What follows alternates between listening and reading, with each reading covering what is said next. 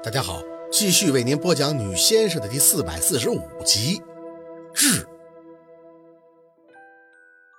不是说恢复的很好吗？宝四盯着夏文东的脸，你是骗我？夏文东在那边推了一下鼻子上的眼镜，看了陆佩的方向一眼以后，再次看向宝四。我没有骗你，他现在已经比以前恢复的很多了，最起码自己不说话的时候可以控制住五官，否则会一直抖的，一直抖。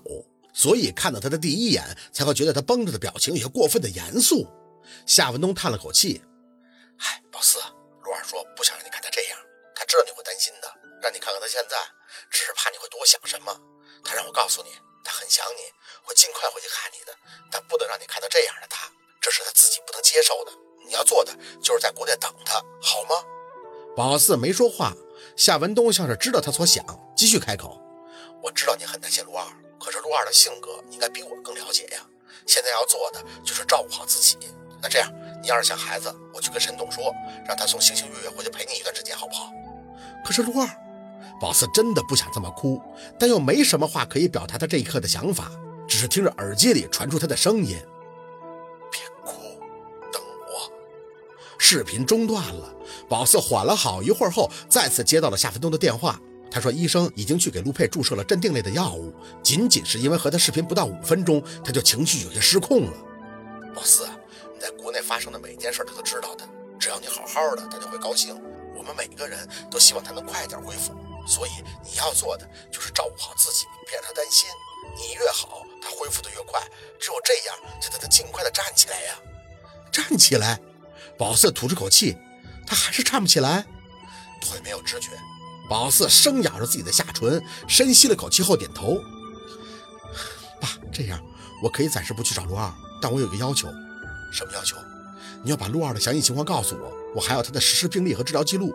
你们也不可以再对我报喜不报忧，行吗？夏文东的声音再次停顿，半晌。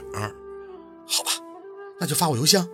说完，宝四扔下了手机，回到了陆佩的办公桌上，习惯性的拉开了他的抽屉，拿出他的半包烟看了看。抽出一根，放在鼻子底下闻了闻，脑子里满满的都是他那强忍控制脸部表情的样子，忍不住的瘪下嘴。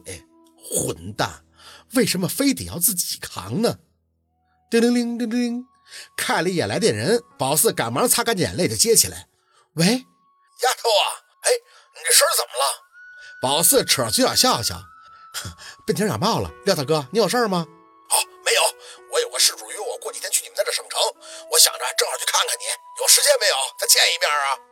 好啊，宝四点头，有时间。您到了，提前给我来电话。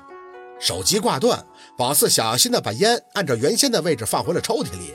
等到夏文东把邮件发过来，宝四打印后，又对着电脑挨个查陆佩的所有病灶：车祸导致的肋骨以及腰椎双腿骨折，脑血管堵塞，也就是俗称的烟雾病。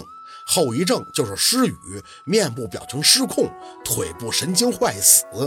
厚厚的一摞病历，还有详细的就诊治疗记录，他用了整整一夜，居然都没看完。丫头，一个星期以后，宝四在约好的酒店门口接到了廖大师。他一看到宝四，就只剩惊讶，下车后疾步走到他身前。哼，我就说新闻上报道那事儿不是你碰运气吗？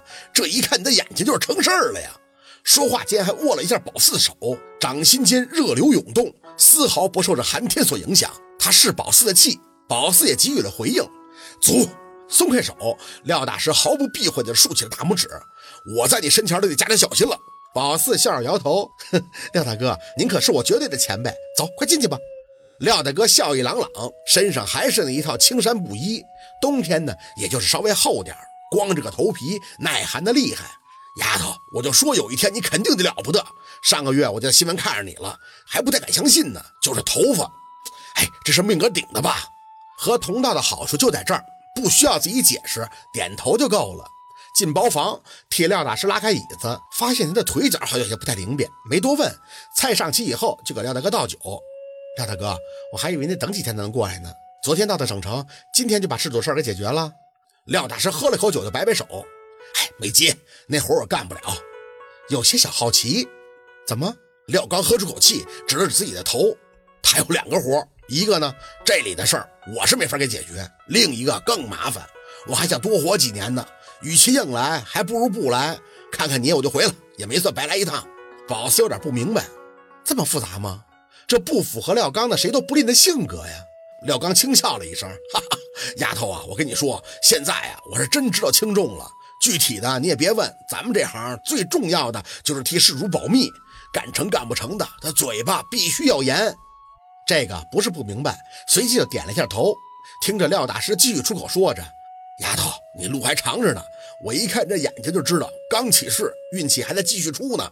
等着吧，马上这名声就继续来了。”宝四笑着摇头：“不就是十一月份在四川那件事吗？都压下去了，除非我继续干这活，否则哪里还会有曝光啊？”再说了，我也不想再碰这种事儿了。天灾嘛，能少就少点，这才是我们先生应该盼着的。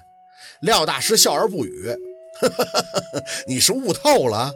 嗨，算是吧。宝四呼出口气，我这个开悟啊，就是渡自己。身上的气太燥，凡事啊总是太急，冲得太凶。起事那天，就是看明白了这件事儿。廖大师还是笑着，眼睛一直在看他。哈 哈白虎入命，实为猛将。你要是不凶，那就怪了。我之前就想了，你这个开悟肯定是和分寸有关。你这丫头精，什么都好，唯独就是脾气太急太暴。宝四皎洁的看向他，廖大哥不也是一样吗？所以呀，我这才入门秉持佛心呀。廖大哥跟他聊得热闹，否则我这儿也出不了道。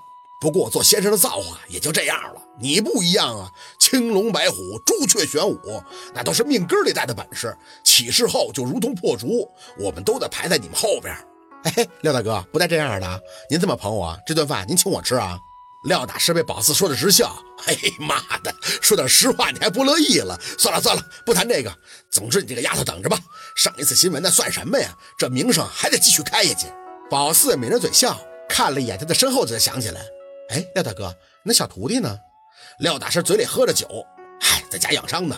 这次没让他跟来，养伤？怎么伤了？他喝了一口酒以后就皱眉。咱们这行你还不知道吗？容易结仇就算了，动不动就是要命的事儿。九月份有个人来找我茬，想报复我，这通折腾，差点没把我命搭进去。谁敢找您的茬啊？廖大师的脸朝他近了近，你知道的，猜猜。宝四想到他刚刚那条不太灵便的腿，又想想自己认识的报复心还强的，不会是在医院那个黑煤块吧？就是他！廖大师猛地一拍桌子：“这小子是修养好了啊！妈的，给我玩什么飞将？除了他以外，还找了两个跟他差不多的货，三个人轮流弄我。说真的，丫头，我是真吃力呀，寡不敌众。那飞将你也知道，打走了还来，最后逼得我只能对命啊！”宝四看着他说的激动。廖大哥，您那是怎么不找帮手呢？我找了呀。廖大师看着宝四，还有些叹气。找你，你离我近呀，可你手机又打不通。哎，你那阵子是不是也出什么事儿了？